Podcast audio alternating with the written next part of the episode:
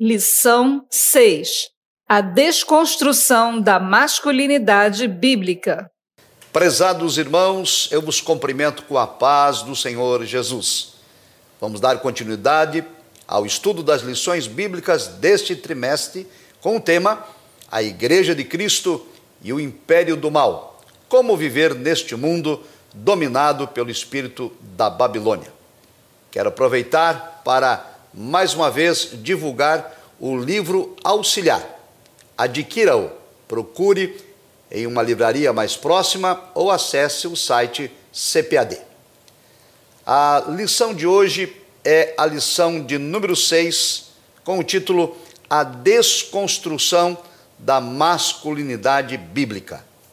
Como fazemos didaticamente, a lição se divide em três pontos principais.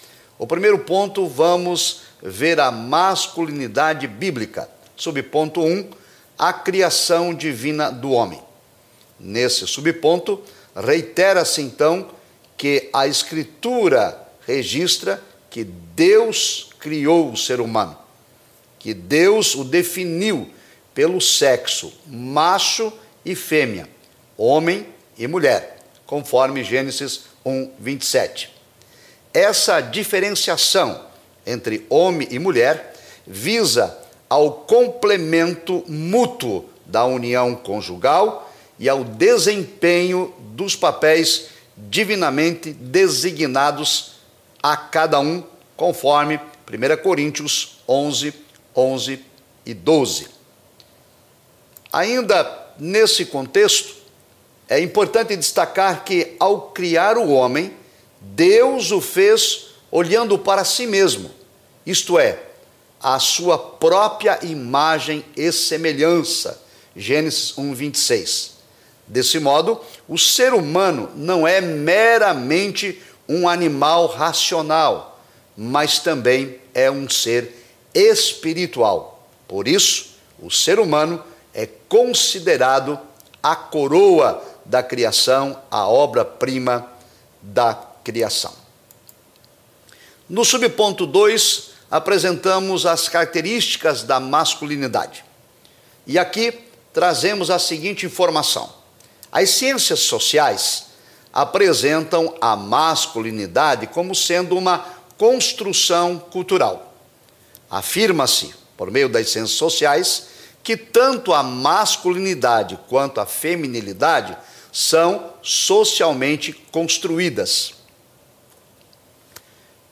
Os papéis dos homens e das mulheres, de acordo com as ciências sociais, são o resultado de valores e costumes impostos por meio de um longo processo de doutrinação e socialização. Desse modo, alegam ser necessário rever e alterar a função do homem como ser social.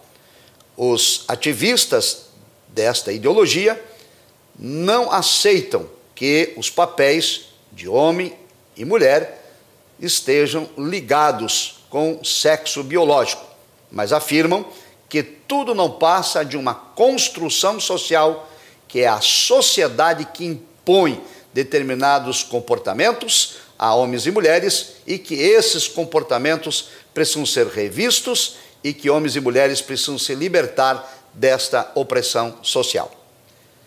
Porém, a Escritura vai nos dizer que, ao criar o homem, Deus lhe confiou duas tarefas essenciais.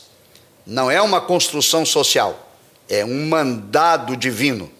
O texto diz em Gênesis 2,15: O Senhor Deus tomou o homem e o colocou no jardim do Éden para o cultivar e o guardar.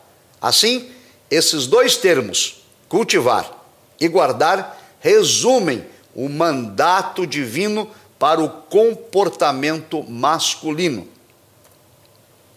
Aqui, o decreto do Senhor era que o homem fosse o provedor da sua família e o protetor da criação. Repito, um mandado divino, não uma construção social. É por isso que os ativistas precisam desconstruir a Bíblia, É por isso que eles precisam desconstruir valores cristãos. É por isso que nós somos acusados de ser fundamentalistas, porque nós discordamos desse ativismo e ficamos com a autoridade da palavra. O apóstolo Paulo, quanto a isso, ratifica que cabe ao homem proteger sua esposa e sua família, bem como prover a toda a sua casa uma vida digna. O texto é Efésios 5, 28 a 30. Ressalta-se então, nessa perspectiva, que, biblicamente, a masculinidade cuida da mulher e que o machismo inferioriza e desonra a mulher. Nesse aspecto, a Bíblia Sagrada ensina ao homem tratar a mulher com dignidade, com honra, com respeito, com amor. 1 de Pedro 3 e 7. Assim, esta orientação bíblica não é de desprezo e nem de inferioridade à mulher, mas um papel divinamente designado para o homem de ser o provedor e o cuidador da sua família, amando a sua esposa e amando a sua prole. O subponto de número 3 trata sobre a liderança masculina. De acordo com o preceito bíblico, Deus confiou ao homem a responsabilidade da liderança. Gênesis 1, 26, Gênesis 3, 16. Na Bíblia, o princípio de liderança é apresentado na seguinte ordem: Deus é a cabeça de Cristo, Cristo é a cabeça do homem e o homem é a cabeça da mulher. 1 Coríntios 11 e 3.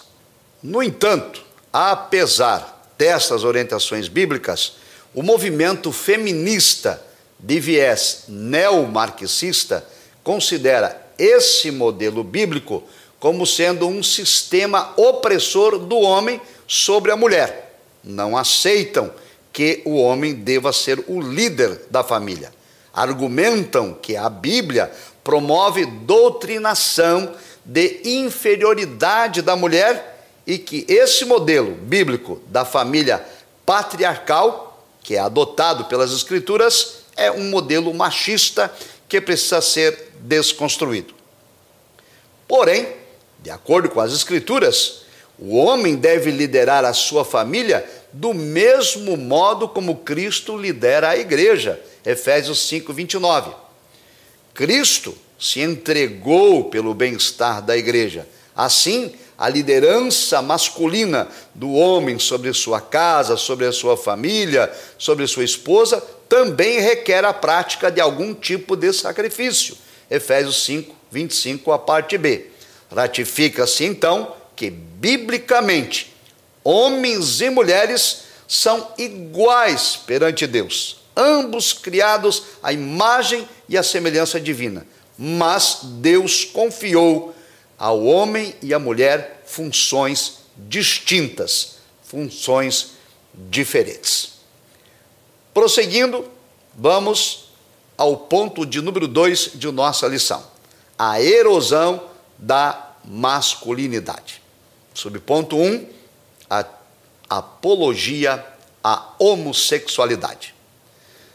Em tempos pós-modernos, nós temos presente a ideologia de gênero, que investe profundamente na legitimização da homossexualidade. Esse conceito de ideologia de gênero ignora as características físicas e biológicas e alega que o ser humano nasce sexualmente neutro. Eles afirmam que ninguém nasce homem e ninguém nasce mulher. Essa ideologia é também conhecida como ausência de sexo. Assim, essa ideologia invalida a criação divina da raça humana como sendo um ser binário, masculino e feminino, conforme Gênesis 1, 27. Ensina a ideologia que a identidade de gênero e a orientação sexual independem da anatomia do corpo. Ou seja, que as genitálias de nascimento não são fatores determinantes para o comportamento sexual de alguém. Alegam que quem nasce com a genitália masculina não é obrigado a se portar como macho, e nem quem nasce com genitália feminina deva se portar como fêmea. Assim, eles não aceitam, os ativistas da ideologia de gênero, que os órgãos do sistema reprodutor feminino sirvam de parâmetro para a sexualidade e nem que os órgãos reprodutores eh, eh, masculinos sirvam de parâmetro.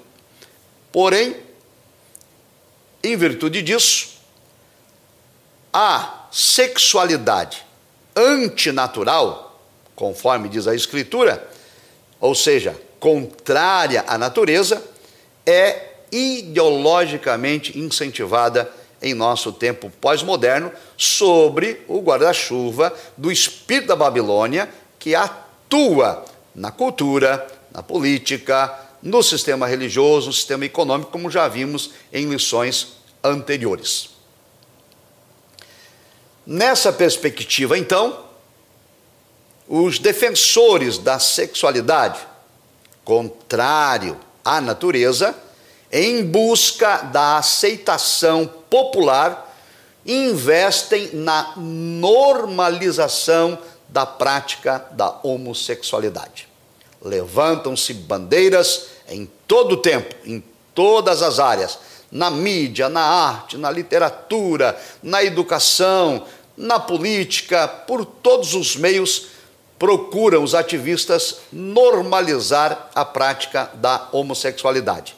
E é daí que decorre a crise ou a desconstrução da masculinidade por meio de comportamentos efeminados e devassidão em clara afronta às Escrituras. 1 Coríntios 6 e 10.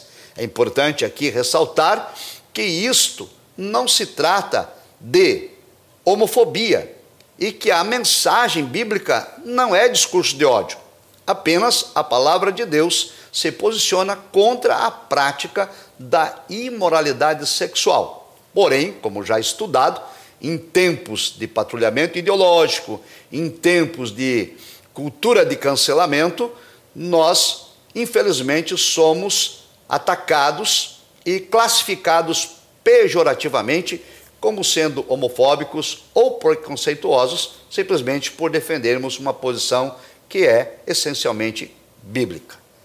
Nesse sentido, a masculinidade foi relativizada e a postura, outrora máscula, foi distorcida, proporcionando com isso uma grave crise comportamental na sociedade, além de uma nítida inversão de valores. No subponto número 2, tratamos sobre a erosão da masculinidade no que diz respeito à responsabilidade.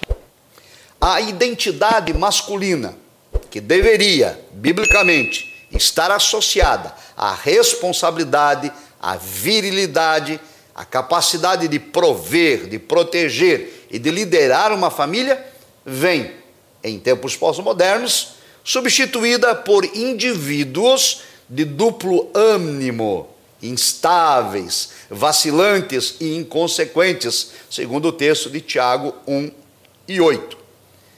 Essa situação é o resultado da inexistência de uma compreensão clara da masculinidade, pois nossa sociedade abandonou a única fonte absolutamente confiável que existe, que é a palavra de Deus.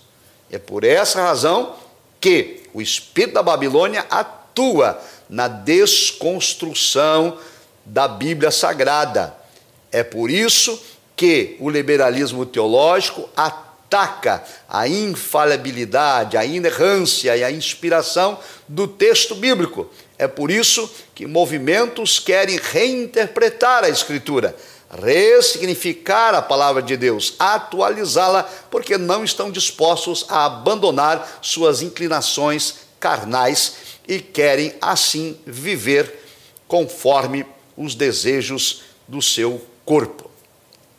Bem, esta rejeição ao padrão bíblico arrasta o homem para o abismo moral e o mantém prisioneiro de ideologias anticristãs. Infelizmente, constata-se, prezados irmãos, queridos alunos e professores da escola dominical, que, sob a ótica humana, essa deplorável conduta tem a tendência de aumentar e se multiplicar. Ainda nesse cenário, uma parcela então de homens é incapaz de sustentar a sua própria casa. Não pelo desemprego, mas pela aversão que alguns têm ao trabalho. Provérbios 21, 25. Outros, nesta erosão da masculinidade, são desprovidos de maturidade para assumir a vida conjugal e os compromissos da paternidade. Tem uma vida de devassidão, de licenciosidade, mas não assumem paternidade, não assumem os filhos, não assumem a mulher, não assumem a família por conta dessa crise de masculinidade. Alguns, de caráter dúbio, produzem insegurança à sua prole. Até assumem a casa, mas a família vive sobre insegurança total pela má administração e pela falta de confiança que a família tem no chefe do lar. Outros são omissos na liderança e na formação espiritual do seu lar, da sua casa, Efésios 6 e 4. Os efeitos desse comportamento resultam em inúmeros casos de desajustes familiares e de divórcio. Temos inúmeros casos de violência doméstica, temos inúmeros casos de falta de assistência de toda sorte dentro do lar e temos, infelizmente, então, um número considerável de famílias desajustadas pela crise de masculinidade que o mundo atravessa por meio de uma série de ideologias anticristãs. Na contramão dessas atitudes que são desprezíveis, deploráveis, a masculinidade bíblica requer do homem alto padrão de responsabilidade. Assim, Paulo, por exemplo, escreveu em 1 Coríntios 16, 13: Portai-vos varonilmente, o que significa hajam como homens, não como crianças. Era um chamado do apóstolo aos homens se mostrarem valentes, corajosos e ousados em um momento em que era necessário liderar com maturidade. Uma essa crise então de masculinidade tem gerado homens incapacitados de cumprir o seu papel de líder, homens fracos, moralmente, de personalidade fraca. Em consequência, não apenas a sociedade, mas até a igreja odierna experimenta uma grande crise de liderança. E uma sociedade sem liderança transforma-se em anarquia, gera insegurança de toda sorte, em todas as áreas da vida. Desse modo, tanto o mundo como a igreja clamam e almejam por líderes eficientes. Como já foi observado, em tempos de pós-moderno, tempos pós-modernos, como estudamos nas lições anteriores, multiplicam-se os desafios para uma liderança nos moldes bíblicos. Entre os obstáculos a serem vencidos, citamos relativismo cultural presente na sociedade que despreza as verdades bíblicas. Outro obstáculo é o patrulhamento ideológico, que desqualifica quem pensa diferente. O cerceamento da liberdade de expressão por meio das grades do politicamente correto impostos à sociedade da qual nós estamos inseridos.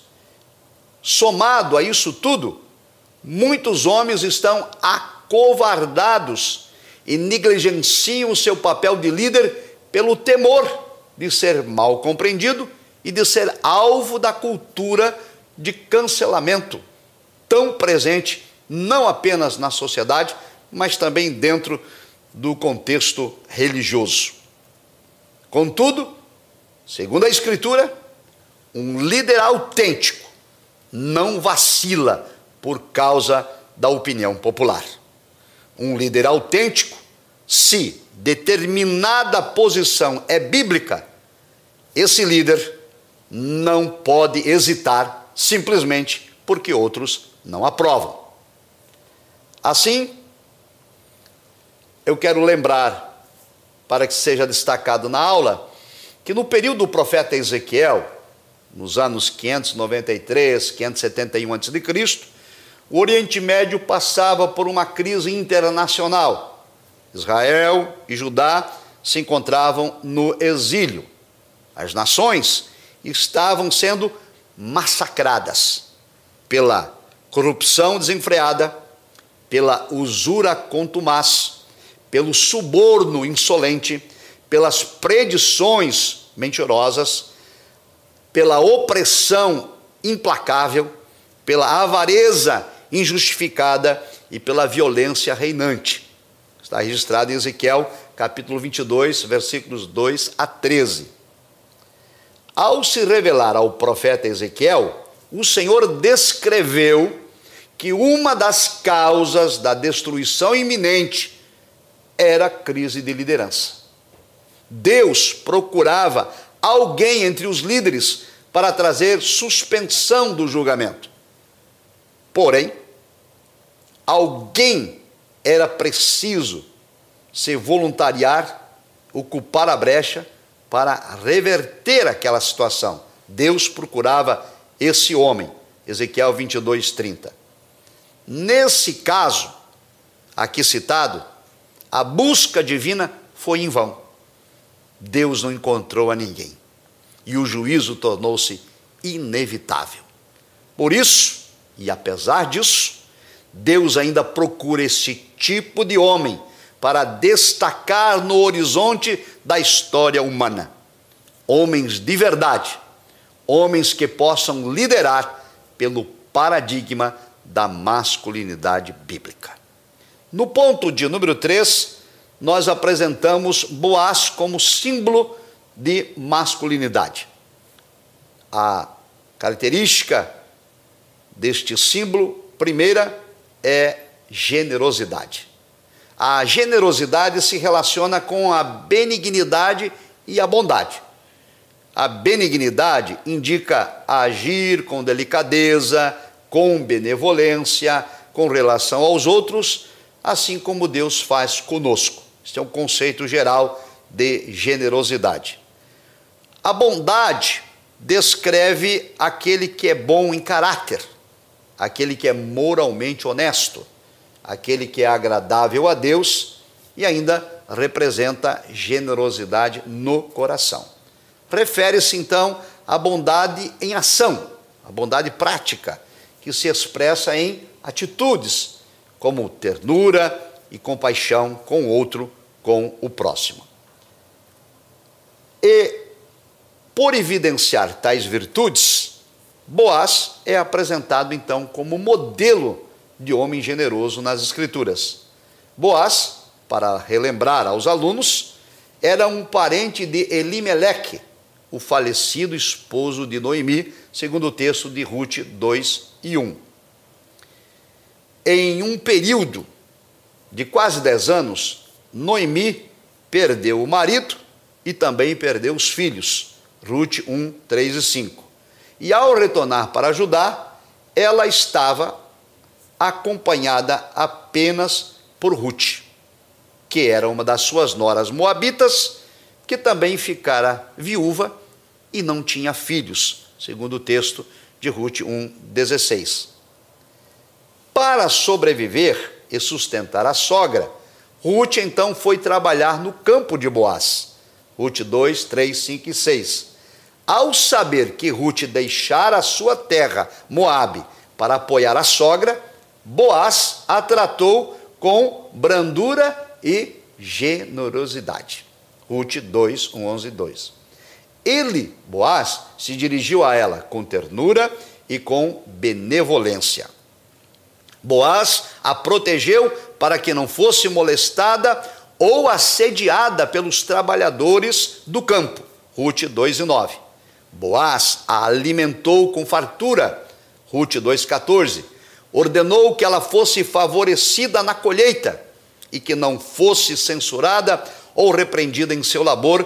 Ruth 2, 15 16. Boaz determinou que ela ficasse à vontade na colheita, que ninguém a repreendesse, que ela ficasse colhendo as sobras sem nenhuma interferência, de tal modo que ela conseguiu colher muito e levar para sua sogra fartura e abundância. Porém, apesar de todo o cuidado dispensado por Boaz, pela lei judaica, uma viúva sem filhos só poderia ser resgatada pelo casamento com um parente próximo do falecido. Está previsto em Deuteronômio 25, 5 e 6 e também é, registrado em Ruth 4, 9 e 10. Não obstante, embora toda a compaixão demonstrada por Boaz, toda a generosidade deste homem para com Ruth, a Noemi e também a Ruth ainda estavam em apuros. A única solução para aquelas mulheres repousava na esperança de um resgatador. Então vamos ao subponto 2 e nos aproximando para o final, exemplo de responsabilidade. Responsabilidade é a obrigação geral de responder pelas consequências dos próprios atos ou pelos dos outros, que deve prestar conta de suas ações. Nessa concepção, a ética cristã estabelece uma estreita ligação entre o caráter virtuoso e a responsabilidade moral. Caráter e responsabilidade andam de mãos dadas no contexto bíblico. Boaz, então, encontrava-se diante de um impasse moral com a legislação vigente, isto é, o casamento do levirato. Por quê? Porque Boaz se comprometeu em resgatar Ruth e também a herança de Elimeleque. Contudo, Boaz estava ciente da lei do liverato, que a responsabilidade de se casar com a Moabita era de um parente mais próximo que ele, segundo o registro de Ruth 3, 2 e 13. Mercê então da norma em vigor, para não ferir a legislação e também não dar um passo incerto, movido pelo senso de responsabilidade e de honra, Boaz levou o caso aos anciões da cidade. Na audiência, Boaz explicou que as terras de Elimelec estavam à venda e que aquele que as comprasse deveria casar-se também com Ruth, conforme o texto de Ruth 4, 4 e 5. O parente que tinha o direito, que tinha a primazia, abriu mão desse dever e autorizou Boaz a comprar as terras e a se casar com a Moabita. Ruth 4, 6, 9, 10. Assim, ao adquirir a propriedade e tomar Ruth por mulher, Boaz tornou-se o líder, o provedor e o protetor daquela família, cumprindo assim as suas responsabilidades masculinas com aquela família. Ruth 4, 13 e 16. Boaz e Ruth se casaram e geraram a Obed, o avô do rei Davi, de cuja linhagem nasceu o Messias, Cristo Jesus. Ruth 4, 22, Mateus 1, 5, 6 e 16. Por conseguinte, concluímos que Boaz é símbolo de masculinidade, enquanto cidadão marido, pai e líder exemplar. Desse modo, prezados professores e alunos, nós precisamos alertar a igreja que atravessamos uma crise de masculinidade na sociedade pós-moderna, da qual fazemos parte, e de que o nosso posicionamento em defesa da masculinidade não se trata nem de machismo, nem de inferiorizar mulheres, nem tampouco de homofobia, mas pura e simplesmente obediência irrestrita à autoridade da palavra de Deus. Façamos isto com amor, façamos isto com generosidade, façamos isto com responsabilidade. Deus abençoe a sua vida e até a próxima lição. A paz do Senhor.